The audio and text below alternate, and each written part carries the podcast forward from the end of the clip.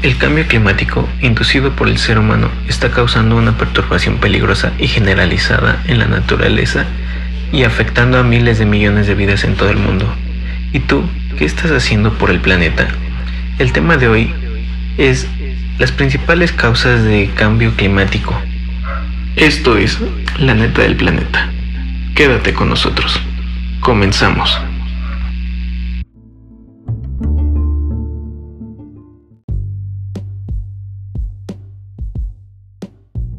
Hola, bienvenidos a un nuevo capítulo de La Neta del Planeta en esta temporada 3. Mi nombre es Marco y hoy me acompañan mis compañeras Andrea Duarte y Montserrat Ortiz. ¿Cómo están chicas? Ansiosa por iniciar esta tercera temporada y estar nuevamente con ustedes. Es un gusto como siempre estar en este podcast. Espero que a todos les guste mucho y que se queden hasta el final. Hola, bienvenidos todos a esta tercera temporada y pues ya ansiosa de, poder platicar, ya los extrañaba y espero que también ustedes nos hayan extrañado. Y pues nada, venimos con muchos temas y con, con pues mucha, mucha polémica, ¿no? Que, que hablar y, y, que compartir con ustedes. Así que pues muchas gracias y bienvenidos todos. Así que quédense hasta el final. Ay, qué sabroso. Bien, chicas, cuéntenme cómo va todo lo que, cómo ven todo esto que ¿Qué está pasando en el planeta? Pues bastante urgente. Creo que eh, las últimas noticias nos han mostrado que, pues ese momento en el que creíamos que podíamos revertir las cosas, ya se nos vino encima. Y hoy más que nunca es imprescindible tomar acciones y hacer algo al respecto. Sí, aparte, eh, bueno, yo considero que eh, creo que ya el punto en el que estamos y lo estamos viviendo porque realmente el calor que se siente es sumamente, o sea, eh, no sé, eh, yo creo que la audiencia también lo ha de sentir y todos, ¿no? Que, que es eh, un poco, pues, desesperante, ¿no? El hecho de, de, de que exista tanto calor que que ya incluso pues lo que está pasando, ¿no? Lo vimos ahorita en redes, ¿no? Que científicos y especialistas tengan que salir a manifestarse para decir, oigan, ya no hay un futuro como antes decíamos, no, pues tenemos tiempo para empezar, o sea, no, ya estamos en el futuro, o sea, realmente ya estamos en la cuenta regresiva, ya no es de que, ay, bueno, ya como todo buen mexicano, ¿no? Lo dejo al último, ¿no? No, ya estamos viviendo esta crisis y, y pues qué triste que, que tengamos que llegar como a esos extremos, ¿no? Y aún a pesar de eso, hay gente que sigue eh, dudando, ¿no? Y dice, ay, no pasa nada, ¿no? Eh, pues algo eh, se creará para que puedan como detener esta crisis, ¿no? Y, y, siguen como, pues haciendo, ¿no? De las suyas, ¿no? Entonces creo que, que sí es importante y para eso estamos, para también empezar a actuar, ¿no? Y, pues nada, creo que pues sí, estoy entre triste, entre decepcionada, pero con todas las ganas, ¿no? De, de que si antes tenía el 90%, ahora inyectarme el 110%, ¿no? Para, para empezar a trabajar y empezar a, a hacer más conciencia, ¿no? Pues de hecho creo que justo lo que ahorita dicen es no sé si recuerden que estaba lo del reloj eh, de la cuenta regresiva del, para el calentamiento global. Y se supone que eso era como el tiempo que quedaba para que pudiéramos hacer algo en contra de o para evitarlo. Pero con todo lo que está saliendo y todo, eh, he leído que en realidad ese reloj eh, más que un, tiempo o ponerle cuenta regresiva a algo inevitable, era como.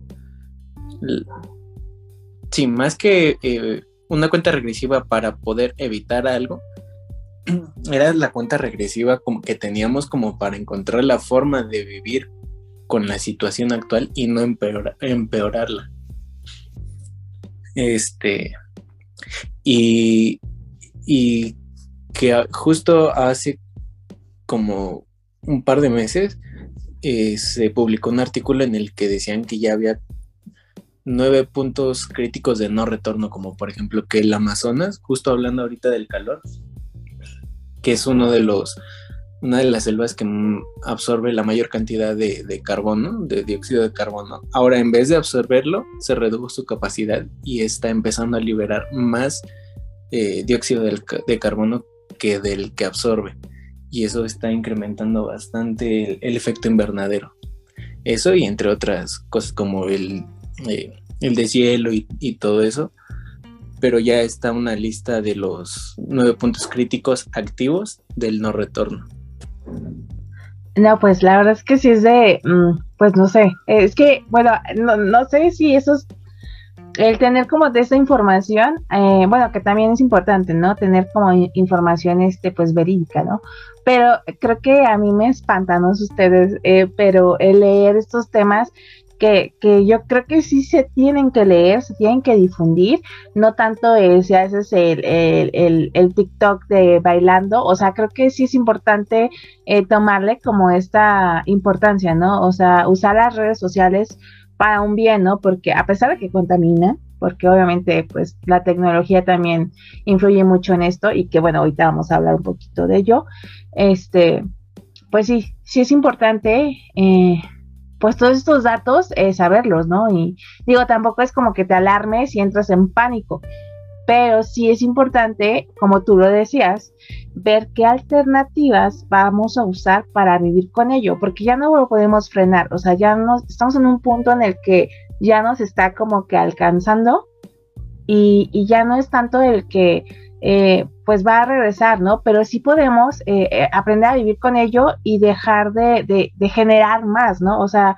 tal vez poder, pues, tener alternativas para poderlo equilibrar y, que les dé unos años más de, ventaja a, las futuras generaciones, porque pues al final, pues qué egoístas, ¿no? Ser y decir, ¿saben qué? Pues yo ya viví, o sea, yo ya experimenté, ya pasé por ello, pero, o sea, y las generaciones que vienen que, o sea, no van a conocer muchas especies porque obviamente ya se están extinguiendo, no van a conocer, pues, no, o no van a gozar, ¿no? De un día de campo, un amanecer, este, pues de la naturaleza, ¿no? ¿Por qué? Porque pues justo, ¿no? Estamos generando pues que incluso la naturaleza se revele y empieza a hacer este, eh, estas eh, lluvias, inundaciones, eh, terremotos y bueno, lo que decías, ¿no? De, del Amazonas, que la verdad yo lo desconocía, pero, o sea, ¿hasta qué punto, ¿no? Que la misma naturaleza ya está diciendo, oigan, este,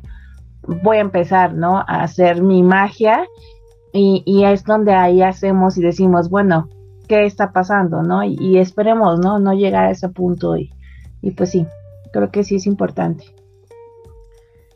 Sí, creo que eso no igual un poco fataliza, pero justo es lo, que dices, ¿no? A final de cuentas, todos esos, esos datos, eh, cuando alguien los escucha, piensas, uy, qué miedo. pero justo es porque tienes que ponerte a buscar hasta debajo de las piedras para poder encontrar un dato de esos, a diferencia de encontrar este el tren del momento, ¿no?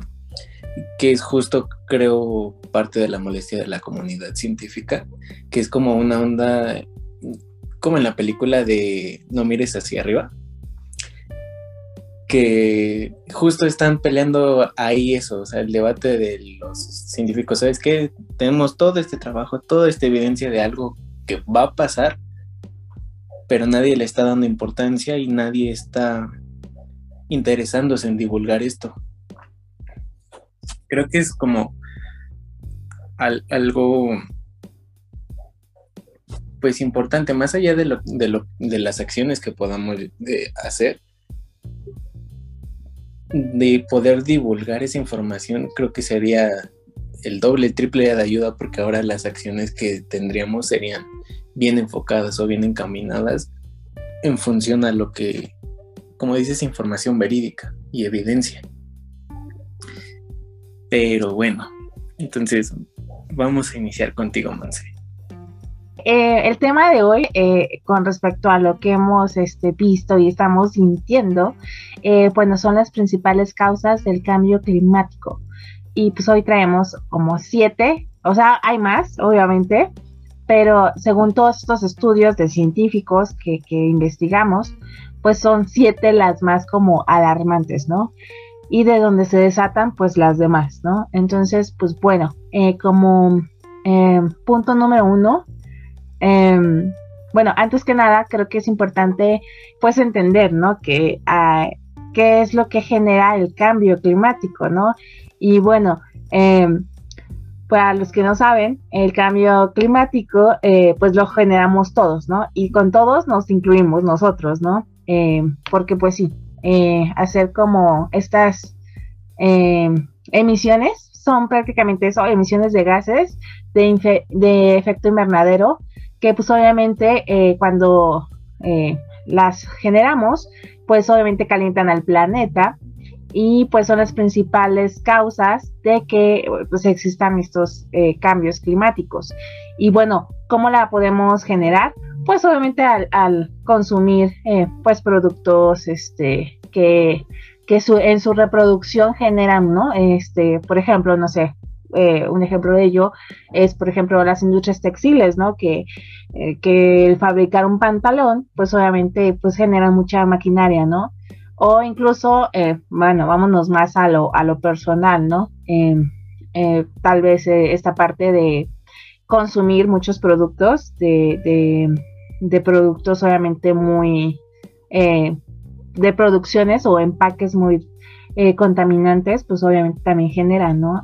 por eso es que hubo muchas campañas en las cuales decían, pues la bolsa ecológica, que por cierto muchas personas se molestaron, ¿no? Porque ahora bolsa en el centro comercial, ¿no? Pero producir esa bolsa, y, bueno, lo hemos hablado en, en podcasts anteriores, pues cuánto tarda, ¿no? En degradarse esa bolsa. Que muchos dicen, ay, pero hay bolsas ecológicas de plástico. no, señores, o sea, contaminan más. ¿Por qué? Porque obviamente sí la generan de de plantas, pero la producción que, hacen para poder generar este plástico es aún más contaminante. ¿Por qué? Porque generan pues obviamente más productividad, ¿no? Y bueno, en el punto uno, para pasar ya eh, a, las diez, siete causas que traemos, eh, tenemos como transporte contaminante. Y pues bueno, esto es algo que pues sí, ¿no? Eh, sobre todo aquí en la Ciudad de México, supongo que en otras ciudades pues también se puede dar o no. Pero aquí en la Ciudad de México, eh, pues que, bueno, lo podemos vivir, ¿no? Eh, el tráfico, eh, hay mucho transporte y pues bueno, se, se, bueno, se calcula que de acuerdo a la ONU, las ciudades consumen alrededor del 78% de la energía mundial. Y bueno, esto produce más del 60% de las emisiones de gases de efecto obviamente invernadero, lo que les comentaba hace un rato, y pues esto genera obviamente, ¿no? Gran contaminación, ¿no? Eh, pues bueno, también eh, traemos justo con los puntos eh, algunas como pues soluciones, ¿no? Este, por ejemplo, una de las soluciones que, que nos ponen como en hincapié es, pues, número uno, si tú vives como a 10, 20 minutos, por ejemplo, un caso, eh, en mi caso personal, mi trabajo me queda 20 minutos. Entonces, eh, la verdad es que me voy caminando y me regreso caminando. Y que bueno, también podrías hacerlo en bicicleta, ¿no? Pero está súper bien porque pues obviamente ya no, pues reduces, ¿no? Esta parte de, de llevarte tu carro o, usar este, o el transporte público, ¿no? Entonces, eh, bueno, una de las soluciones para, para este contaminante es obviamente pues eh, caminar, salir a caminar, o bueno, irte caminando, o si vas al centro comercial, pues llévate tu carrito de mandado, tus bolsitas, y vete caminando, ¿no? Eh, y así ahorras tanto en gasolina y pues en transporte, ¿no? Otro punto, este, pues obviamente ahorrar en transportes públicos, ¿no? Porque muchos, o sea, me ha tocado ver a personas que dicen, no, pues voy aquí y pues, pues igual puedo tomar nada más un, no sé, aquí en México, por ejemplo, está el Metrobús, ¿no? O el metro, ¿no? Entonces dices, bueno, me queda una estación o dos estaciones y ya después tomo un autobús y ya después un taxi, ¿no? Entonces es como que, bueno, busca alternativas en las cuales, pues ya con Google Maps o, esas aplicaciones eh, que te puedan permitir decir, ¿no? Este, pues puedes generar una ruta eh, tal vez eh, si el trabajo te queda una estación o dos del metro, pues ya 20 minutos te puedes ir caminando, ¿no? Entonces, pues bueno, será como otra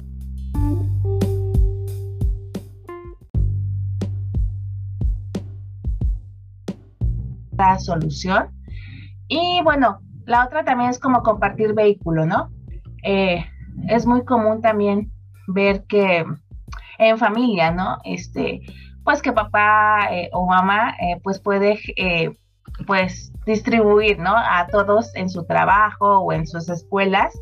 Y así es como, pues también, ¿no? poder ahorrar como esta parte de tanto gasolina como de transporte, ¿no? O pues viceversa, ¿no? Si mi vecino o alguien va como por la zona, pues no, este pues compartir, ¿no? Esta parte de decir, bueno, nos vamos a Micha y Micha en la gasolina y así ahorramos como esta parte, ¿no? De, de tener que generar como más transporte. Y pues bueno, bueno, creo que ya hay aplicaciones de, de, de, de pues de transporte. Bueno, no quiero mencionar marcas, pero bueno, vamos a decirlas, ¿no? Eh, por ejemplo, Uber, eh, estas este, aplicaciones de, de, vías que pues solamente te permiten, ¿no? Este, eh, compartir, ¿no? Tus viajes. Y está bien, ¿no? Que al final, este, pues es un ahorro, ¿no?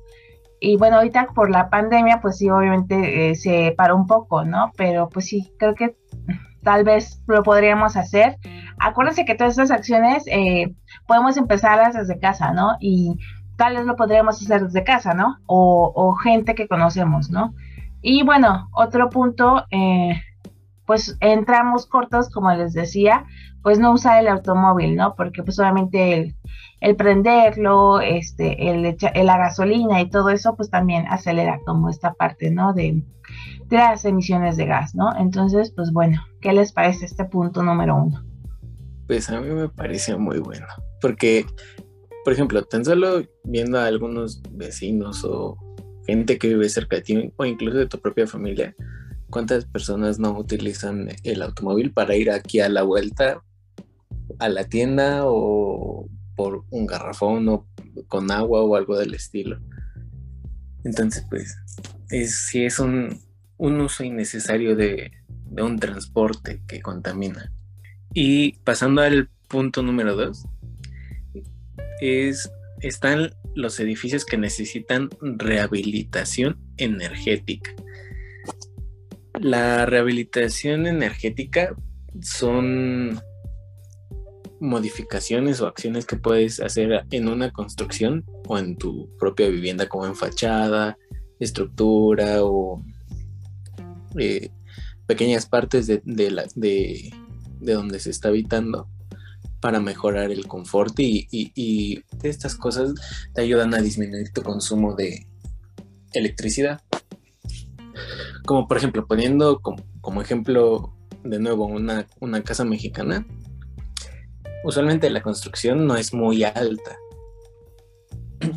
Y esto pues ocasiona que sea más difícil que circule el aire, se encierra un poco más el calor, y la mayoría de todos lo que hacemos es encender un ventilador. Estás fresco, se refresca eh, tu casa, tu ambiente, pero estás incrementando al mismo tiempo tu consumo energético.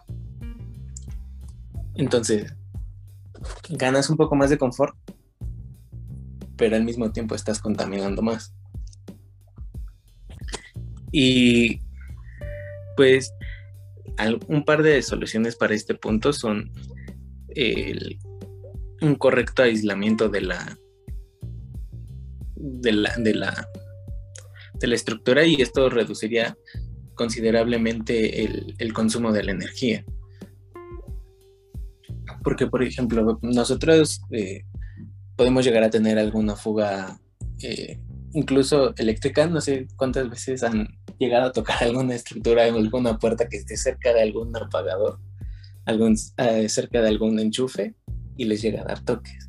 Eso es justamente porque existen como esas pequeñas fugas de corriente que hacen a que tú incrementes tu consumo, aun cuando tú no, no tengas este muchos aparatos conectados. Es una es un consumo, un gasto innecesario e inconsciente. Una ventilación eficiente también reduce bastante la, el consumo energético, puesto que una buena ventilación reduce la demanda del, del calor que tenemos nosotros en nuestro ambiente. Puedes abrir ventanas, puertas, incluso hay, hay pequeños manuales en donde te dan un correcto uso de, de la ventilación para uso doméstico, para comercial, industrial. Sí, claro. Y también, por ejemplo, eh, pues no, eh, otra alternativa para la luz, porque pues obviamente, bueno, ahorita tenemos como el cambio de horario, ¿no? Y tenemos más luz, pero este, pues también, ¿no? Eh, está como poner, es que no sé cómo se les llama a, los techos que, que les ponen como este plástico, ¿no? Que eh, para que entre como en los pasillos o, en zonas este, la luz, ¿no? Y, esté alumbrado de acuerdo a la luz ambiental, ¿no? Es que, bueno, no sé cómo se llaman, pero son como unos mosaiquitos de plástico. Em, y, y, pues bueno, sirven justo para eso, ¿no? Em, para poder este, meter eh, pues luz natural a tu casa, ¿no? Y, y, no tengas que hacer uso pues también, ¿no? De, de este de focos, ¿no? Que también, pues los focos, este, a pesar que hay ecológicos, eso pues también, ¿no? Eh, pues generan, ¿no? Eh, contaminación, ¿no? Entonces, eh, pues sí, justo. Yo también por ahí leí una vez que, que, es bueno también ponerle como pasillos a tus, entre tus ventanas y tu, donde comienzan como, pues tu casa, porque también esto genera pues obviamente la corriente, ¿no? Que haya más ventilación.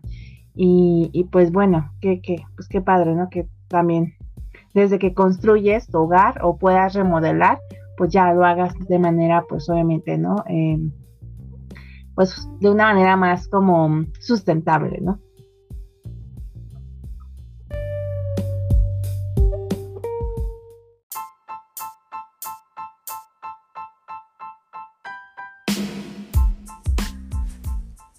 Así es.